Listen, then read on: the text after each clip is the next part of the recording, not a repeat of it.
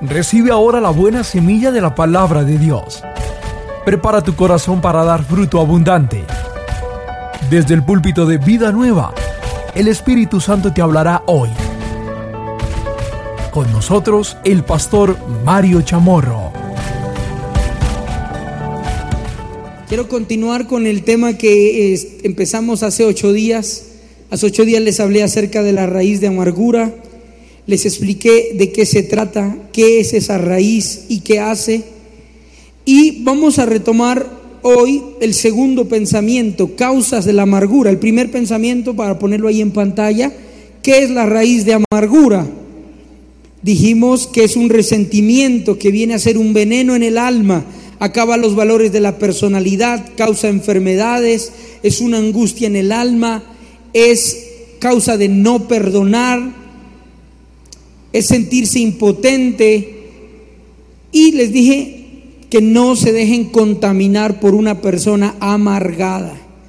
Ahora veamos algunas causas de la amargura. La palabra de Dios dice que el Señor hace llover sobre buenos y malos. La lluvia cae sobre buenos y malos, sobre justos e injustos. La palabra de Dios me muestra una parábola que Jesús contó, un ejemplo acerca de que las mismas cosas le suceden a los buenos y a los malos, a los justos y a los injustos, a los santos y a los pecadores. Nos acontecen muchas veces las mismas cosas. Jesús dijo que un hombre edificó su casa sobre la arena y dijo que otro hombre edificó su casa sobre la roca. La Biblia dice que a los dos les ocurrió lo mismo. ¿Qué les ocurrió? Que vinieron vientos sobre el que edificó en la arena y sobre el que edificó en la roca. Vinieron vientos, vino un vendaval, vinieron ríos, vino una tormenta sobre el que edificó en la arena y el que edificó en la roca al justo y al injusto, al pecador y al que esté santificado para Dios, le ocurre lo mismo. Vienen las mismas pruebas y dificultades, pero hay una diferencia muy grande en la actitud frente a las adversidades, frente a las crisis, frente a los insultos, frente a las ofensas, porque la Biblia dice que la casa que estaba sobre la arena cayó. Pero la casa sobre la roca permaneció. Si tu vida está sobre la roca, va a permanecer. Pero si tu vida está sobre la arena, pues no va a quedar nada. Entonces, matrimonio sobre la arena, cuando viene la crisis, chao. Iglesia sobre la arena, ministerio sobre la arena, ministro sobre la arena, persona sobre la arena. La arena representa un corazón que no practica la palabra de Dios. Es decir, un corazón amargado, un corazón resentido, un corazón egoísta, un corazón maldiciente, un corazón alejado de Dios. Cuando viene la crisis, va para el piso. Pero el Hijo de Dios, que está fundado sobre la roca, le viene la misma pandemia, le viene el mismo toque de queda, vienen los mismos paros, vienen las mismas pruebas, pero la casa del que está sobre la roca permanecerá. Si tu vida está sobre la roca, aunque venga lo que venga, vas a permanecer victorioso, vas a permanecer firme, vas a permanecer en pie en el nombre de Jesús. Cuando usted ore tiene que hacerlo con fe, si no está perdiendo su tiempo. Y yo creo que usted hizo un esfuerzo grande para venir hasta aquí hoy y ahora para regresarse. Entonces póngale fe a cada cosa que usted haga, póngale todo su corazón. Entonces, las situaciones vienen para todos, las ofensas vienen para todos, la crisis viene para todos, la lluvia viene para todos. Depende cómo usted reaccione ante la ofensa, ante la crisis, ante la dificultad. ¿Usted sabía que las arañas hacen un tejido, ¿no? Espectacular. ¿Ha visto usted? ¿No? Spider-Man, sí, ese sí lo han visto. Bueno, esa seda tiene un pegante. Y ellos ponen las telas de arañas y los insectos se pegan allí y no pueden salir. Se pegan allí y no pueden salir. Pero la araña no se pega en su tela de araña. Porque Dios le dio a las arañas un aceite. Ellas botan un aceite y ese aceite hace que no se peguen en la tela de arañas. ¿Sabe qué representa ese aceite? La unción del Espíritu Santo. Que a los hijos de Dios no se nos pegan las ofensas. Que a los hijos de Dios no se nos pega el dolor, el resentimiento. No, no vivimos pegados en el pasado sino que los hijos de Dios tenemos como un aceite que evita que nos peguemos en el pasado y que avancemos para la gloria de Dios. Reciba la unción del Espíritu Santo que lo despega del pasado, la despega del pasado para que siga adelante, porque lo que viene de Dios es mejor que lo que está atrás. Lo que viene del cielo es mejor que lo que está atrás, cosas que nunca habíamos visto. Dios la tiene para usted y para mí. Hoy el Espíritu Santo la tiene. Hoy el Espíritu Santo. Y les dije que nuestro Señor Jesucristo nos puede entender porque fue rechazado. En el vientre nuestro Señor Jesús fue rechazado. Él sabe lo que es sentir rechazo. En su familia, en un trabajo, en una iglesia, han sentido el rechazo. Jesús también sintió el rechazo él te puede entender, Él te puede abrazar y te puede sanar, porque Él sabe lo que es ser rechazado. Les decía hace ocho días que fue rechazado por el mismo José, el esposo de María, cuando se dio cuenta que Él no era su hijo, que ella estaba embarazada y que Él no era el papá. Hubo un rechazo. Él los iba a abandonar hasta que en la noche el ángel del Señor le dijo que no se fuera. Jesús fue dado a luz en un establo. ¿Por qué nuestro Señor no nació en una cuna de oro, sino que nació en medio de una situación adversa para demostrarle a usted y para demostrarme a mí que aunque hayamos nacido en la pobreza, podemos ser bendecidos por la mano de Dios? Así que nació en un establo. Jesús fue olvidado por sus padres, les expliqué eso hace ocho días. Cuando era niño se olvidaron, se acordaron de él. Tres días después, el guagua Vos lo tenías. Si venía con vos. No creo que María le haya dicho caballo, pero si viviera aquí en Nariño, sí, el niño, el niño, el guagua, ¿dónde está? El chino, como dicen en Bogotá. ¿Dónde está? Tres días lo olvidaron. ¿Se han olvidado de usted? De su cumpleaños, de su fecha especial, el Día de la Mujer. Dice, ay, se olvidaron de Yosita. No se acordaron. A Jesús también lo olvidaron. Jesús fue odiado por los líderes religiosos de su tiempo.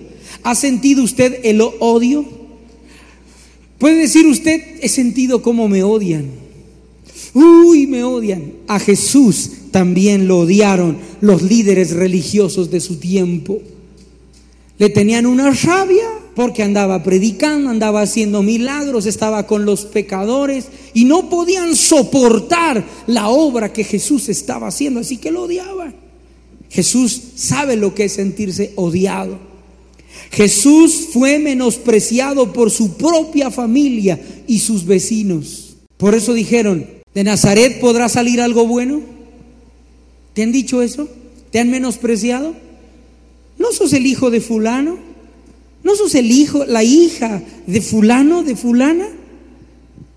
Muéstrame tus títulos, muéstrame tu, tu, dinero, muéstrame tus cuentas de ahorro. ¿Te han menospreciado?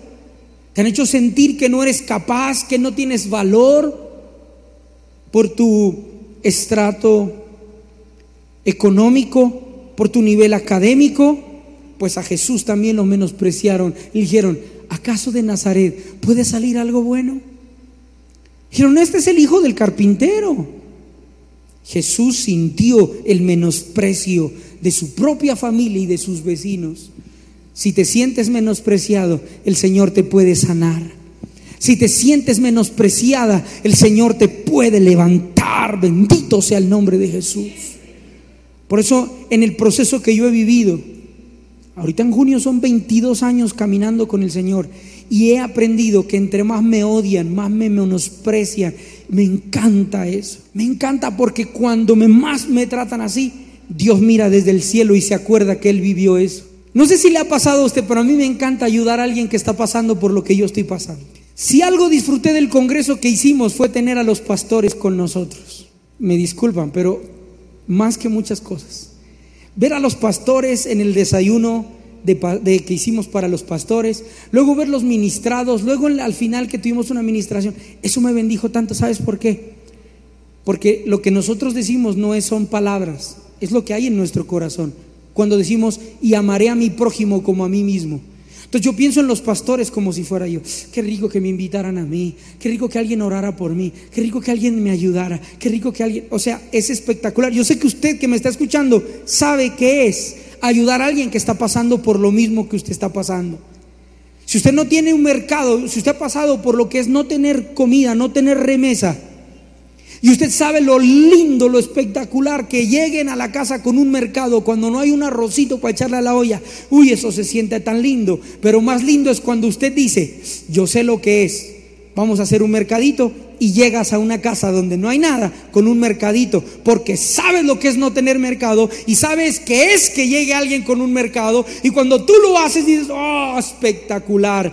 Cuando Dios desde el cielo ve que te menosprecian, dice, yo sé lo que es sentirse así. Venga mi hijo, yo lo abrazo, venga mi hija, yo la abrazo y lo voy a levantar y la voy a levantar, porque a mí también me odiaron, a mí también me rechazaron, a mí también menospreciaron, sé cómo se siente, pero también sé cómo se siente el abrigo del Espíritu Santo, el consuelo de Dios. Y Dios le dice a alguien que está pasando por esa circunstancia esta noche, yo te consuelo, yo te levanto, yo te entiendo, yo pasé por ahí y no estás solo y no estás sola. Entre más te maldigan, entre más te rechacen, entre más te abandonen, entre más te menosprecien, más te voy a levantar porque sé lo que es estar ahí, sé lo que se siente pasar por ese dolor y te voy a levantar. El Señor sabe cómo se siente. Fue menospreciado por su propia familia y vecinos. Por eso me encanta que menosprecien, porque digo, tú sabes cómo se siente. Entonces, es espectacular. Jesús fue vendido por su mejor amigo. Jesús fue negado por su mejor discípulo. Jesús fue abandonado por sus hijos espirituales, por su iglesia, por su grupo. Él fue abandonado. Las personas a que les invirtió todo ese amor lo dejaron cuando más lo necesitaban. Jesús fue herido emocionalmente durante toda su vida, sin embargo no se amargó, no permitió que brotara la raíz de amargura. Ah, todo estuvo fácil para Jesús. Para mi Jesús, todo estuvo fácil. Nació en cuna de oro, sus amigos le fueron siempre fiel, su familia lo apoyó, su familia creyó en él. Mi Señor Jesús recibió todo lo que, lo que nosotros hemos pasado. Ser olvidado, ser menospreciado, ser odiado, ser abandonado. Sin embargo, no se amargó. Y retomo lo que les dije hace ocho días para avanzar hoy. En la cruz dijo, perdónalos porque no saben lo que hacen. Jesucristo no se amargó y Él es nuestro modelo. Tu modelo de vida no es tu abuelito. Tu modelo de vida no es tu abuelita o tu mamá bien amargada, bien resentida. Yo no olvido lo que me hizo su papá. ¿Usted cree que yo voy a olvidar lo que me hizo ese viejo desgracia? Yo no olvido. Mamá fue hace 30 años, 31 y medio. Papá, perdone a mi mamá, esa vieja ni me la mencione. Entonces, como usted aprendió eso, usted vive así. No, señor. Nuestro modelo se llama Jesús de Nazaret. Él es mi modelo, Él es mi ejemplo, Él es mi inspiración. Ah, pero es que el pastor fulano está lleno de odio y de rencor. No, no, no, no, no es un pastor, no es una pastora, no es papá, no es mamá, no es abuelo, no es abuela, no es el gobierno, no es el aquel. Mi Jesús es mi modelo a seguir. Él es el que ejemplo que usted debe seguir. Mi esposa me dijo, vamos a la protesta, me dijo. Ella es así, ahí donde la ven toda. Dios les bendiga, hermanitos. Entonces mi esposa ahí donde la ven con esa vocecita, amigo, vamos a protestar. Yo me la imaginé con el pasamontañas tirando piedra y le dije, si Jesús fuera, yo voy. Yo voy a hacer lo que Jesús haría. Ah, dijo, entonces no vamos, ¿no? Yo haría lo que haría Jesús. Él es mi modelo, Él es mi ejemplo. Cuando no sepas qué hacer, mira a Jesús. ¿Qué haría Jesús? ¿Usted se lo imagina el Señor Jesucristo dándoles pata a los patrulleros en el centro? Maestro, maestro, cálmese, maestro. ¿Usted se imagina eso? No, Él es mi modelo.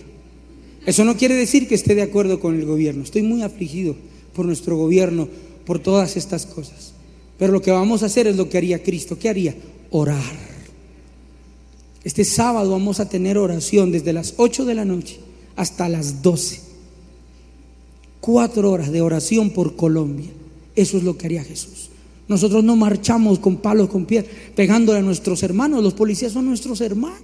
Entonces, no, ¿cómo lo vamos a hacer? ¿Cómo vamos a resolver el problema? Orando, de rodilla. Así marchamos los hijos de Dios. De rodilla. Padre, muévete.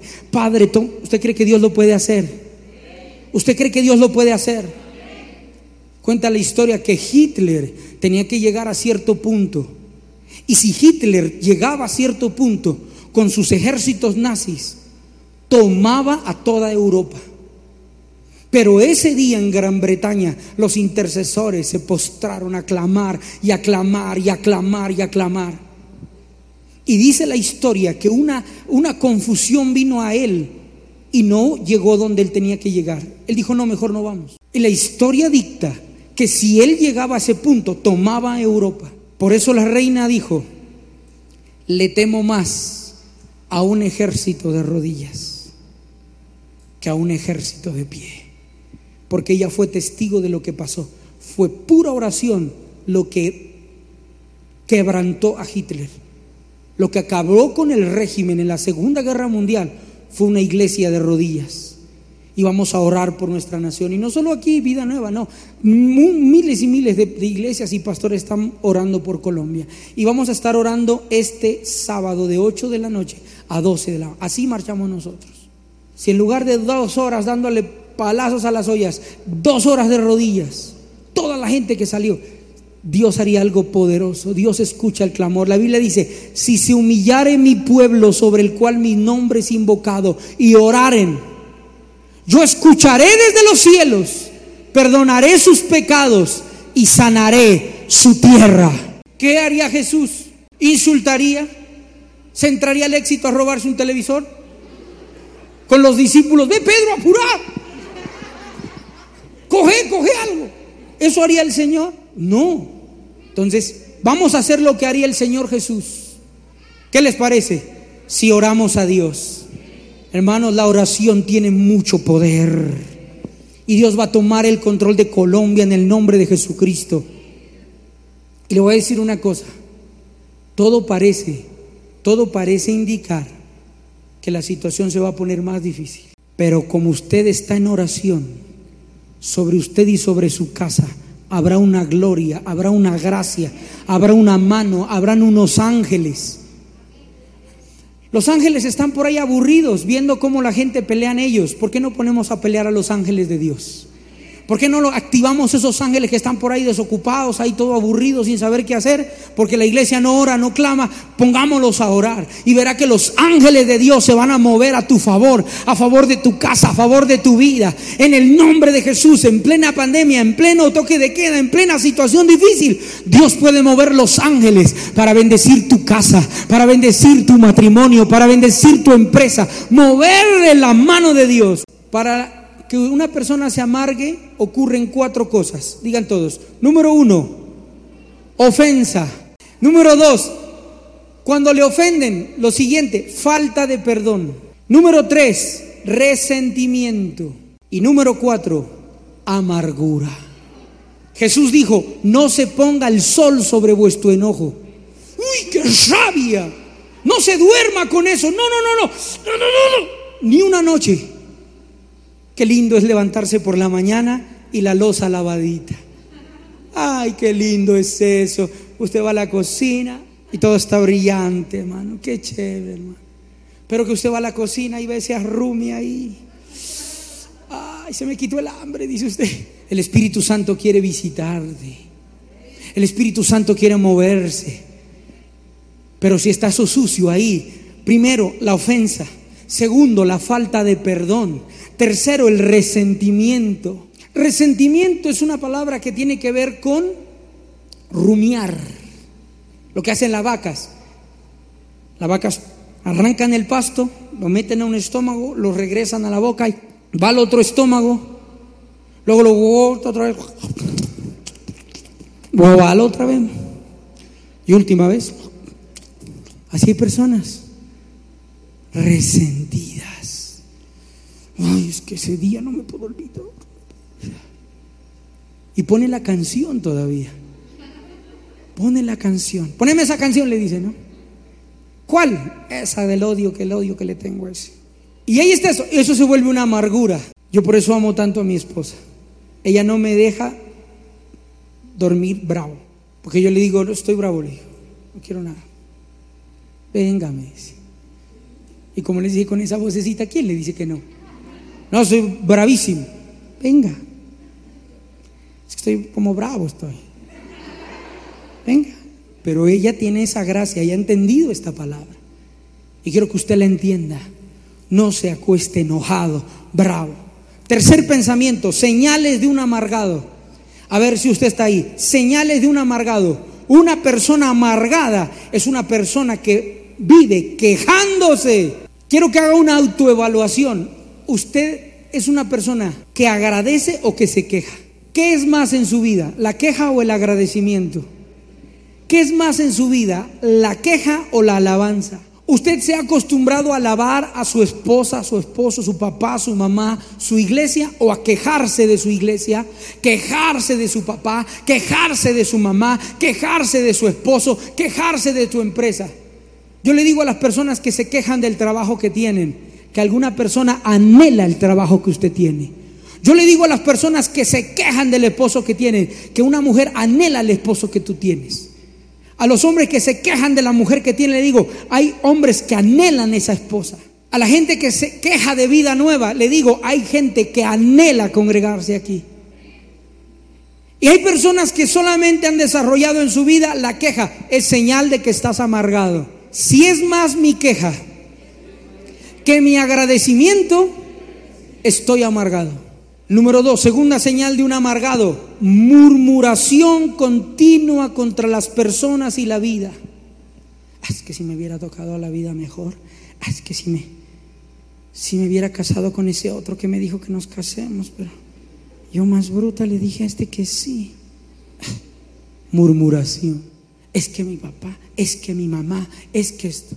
Murmuración continua contra las personas y la vida se la pasa hablando mal. Digan, si continuamente hablo mal, estoy amargado. Vaya dándose cuenta. ¿Cómo habla usted? Número tres, todo el tiempo está airado y maldiciendo. Todo el tiempo bravo, todo el tiempo brava, de mal genio y maldiciendo. Mal te ha de ir. Eso sí, arrastrado has de venir aquí. Es una persona amargada tiene un registro, número cuatro, tiene un registro minucioso de lo que le dijeron o hicieron. Una persona amargada tiene un registro minucioso de lo que le dijeron o le hicieron. Número cinco, una persona amargada se aísla porque tiene miedo de que le hieran más de lo que ya está. Cuando usted ve una personita en la iglesia que no se integra, que no está con la familia, hay amargura en su corazón. Por eso prefiere estar solo, prefiere estar sola. Oremos por esas personas. Cuarto pensamiento, consecuencias de la amargura. Cuando una persona está amargada, número uno, se aparta de Dios y se aparta de su familia. Tienes que arreglar ese tema con esa amargura. Tienes que sacar esa amargura de tu vida. Tienes que dejar eso. No está bien que te la pases de mal genio todo el tiempo. La Biblia dice, airaos, pero no pequéis. Hay momentos en que te puedes enojar. Claro que sí. Hay momentos que nos da rabia, que nos sacan la piedra, sí. Pero que sea una vez a la semana. Analiza eso. ¿Cuántas veces al día te enojas? ¿Cuántas veces al día estás de mal genio? ¿Cuántas veces al día? Analiza eso. No puedes vivir todo el tiempo así. Si algo te enoja, si algo te hace dar rabia, que sea una vez a la semana, una vez a la semana. Consecuencias de la amargura, apartarnos de Dios y apartarnos de nuestra familia. Número dos, enfermedades crónicas. La amargura se somatiza en las, en las articulaciones, en los músculos, en el cerebro. El sistema autoinmune no funciona igual. Una persona alegre, contenta, feliz, es muy difícil que un virus le, llegue. Pero una persona amargada es un blanco favorito de los virus y de toda enfermedad. Número tres, perder el ministerio. Una persona amargada deja de servir al Señor. ¿Para qué? Si servir al Señor es un gozo, un deleite. Número cuatro, pérdida de la salvación. Una persona amargada no va al cielo. ¿Por qué, pastor? Porque no ha perdonado. Una persona amargada no va al cielo. Usted tiene que arreglar eso. Y número 5, cautividad en una cárcel espiritual. Hechos 8:23. Hechos 8:23 porque en hiel de amargura y en prisión de maldad veo que estás. Y la Biblia dice que Jesucristo vino a libertar a los cautivos. Sal de esa cárcel, de todo lo que te hicieron, de todo lo que te dijeron. Perdona, suelta y disfruta lo que tienes ahora en el nombre de Jesús. Quinto y último, ¿cómo ser libre de la amargura? Primero, deje a Dios la venganza. Ahora le voy a enseñar algo. Déjeselo a Dios, mas no se lo pida. Déjeselo a Dios, mas no se lo pida. Dios verá. Deje ese caso al Señor. No se defienda usted. Imite, imítenme en eso. Tomen mi ejemplo en eso. Yo dejo a Dios, pero no le pido a Dios. Yo le pido que Dios bendiga, que Dios tome el control. Porque levantaron unas calumnias infames contra mí. Porque dijeron una cantidad de cosas terribles, ridículas, hasta ridículas. Pero yo no he hecho cosas. Y, en estos días alguien vino y me dijo, vea, haga esto, haga lo otro, haga lo otro. Y yo escuchaba en silencio. No voy a vivir amargado. Deje a Dios. Dios toma el control. Deja que Dios tome el control deje a Dios la venganza. Y más bien que Él tenga misericordia, que tenga misericordia. Mi oración, ten misericordia. No planee cómo usted se va a desquitar, no planee cómo usted se va a vengar, no lo haga. No lo haga. Con el tiempo les voy a enseñar otras cosas. Ahorita no les puedo enseñar porque es muy fuerte. Pero a su momento les voy a enseñar. Pero hoy le digo, deje a Dios la venganza, pero no se la pida. No, no le pidas que le vaya mal a nadie en el nombre de Jesús. Porque eso sería estar amargado. ¿Cómo ser libre de la amargura? Número uno, deje a Dios la venganza. Número dos, no fertilice la raíz con pensamientos de venganza. No fertilice la raíz con pensamientos de venganza. Anoten esto y repítanlo fuerte. Ser feliz es lo peor que le puedo hacer a mis enemigos. Sea feliz disfrute la vida, esté alegre, esté sonriendo. ¿Qué quiere su vecina? Hay vecinos que le echan la basura a, los de al lado. Y más si sabe que es cristiano. Y lo está mirando por el filito de la ventana a ver usted qué hace. ¿Qué quiere esa persona? Que usted diga, uy, ¿cómo me va a hacer esto? Uy. Pero usted qué tiene que hacer? Ponga la alabanza más fuerte en el equipo de sonido, recójala y dele gracias a Dios. Y que lo vean a usted feliz en medio de la agresión y de la adversidad es lo mejor que usted puede hacer. Dígale a alguien, sea feliz. Número tres, saque lo bueno de lo malo que le pasa. Cuarto, alabe a Dios aunque no entienda. Alabe a Dios aunque no entienda. Esto le llama sacrifica a Dios alabanza. Señor, te alabaremos en el nombre de Jesús. Y confiaremos en ti, Señor. Aunque no entendamos lo que está pasando, aunque no entendamos lo que está sucediendo, Señor. Te alabamos, Dios porque tú tienes el control de mi vida en tus manos. Amén. Sexto, perdone con nombre propio. Levante sus manos en oración y diga, te perdono papá, te perdono mamá, te perdono abuelo, abuela, jefe, líder, mentor, pastor, esposo, esposa, ex esposo, ex novio, ex novia, te perdono donde quiera que estés con nombre propio. Y último, arrepiéntase del pecado de juicio contra la persona que le hirió. ¿Cuál es la tarea que va a cumplir usted hoy? Va a disfrutar la vida. Va a disfrutar a sus hijos. Juegue con ellos. Disfrute su esposo, su esposa. Disfrute su trabajo. Disfrute venir a la iglesia. No sea amargado o amargada, viendo cómo están vestidos los muchachos de la alabanza, viendo cómo cantan, viendo cómo están los sugieres, viendo qué dice el pastor. No, ven a la iglesia y disfrute la presencia de Dios. Que nadie le robe la paz, que nadie le robe el gozo, que nadie le robe la alegría. Que en su casa usted sea la miel, no la hiel. Que cuando usted llegue diga, ah, llegó la miel de esta casa, llegó la miel de esta empresa, llegó la dulzura, la alegría, el que nos va a poner aquí un ambiente chévere. En el nombre poderoso de Jesús. No deje que todo lo que está sucediendo en el mundo le amargue, porque a los hijos de Dios nos viene otra cosa muy diferente. Nosotros estamos cobijados por la bendición de Dios. Y la Biblia dice, aunque un ejército acampe contra mí, no temerá mi corazón. Aunque contra mí se levante guerra, yo estaré confiado. Eso significa que aunque haya guerras, luchas y dificultades a tu alrededor, tú vas a estar en paz. Tú vas a estar en bendición, en la mano de Dios. Por lo tanto, no deje que algo lo amargue. Amén. Sabemos que este mensaje ha sido de bendición para tu vida y queremos que llegue a muchas personas más. Hoy puedes ayudarnos a cumplir con la gran comisión de Jesucristo, haciendo tus donaciones a la cuenta de ahorros Bancolombia 87 90 00 00 350. 87 90 00 00 350. Vía Neki 316 741 2761 o vía Davi Plata 317 368 63 84. No lo olvides, vía Neki 316-741-2761 o vía Davi Plata 317-368-6384.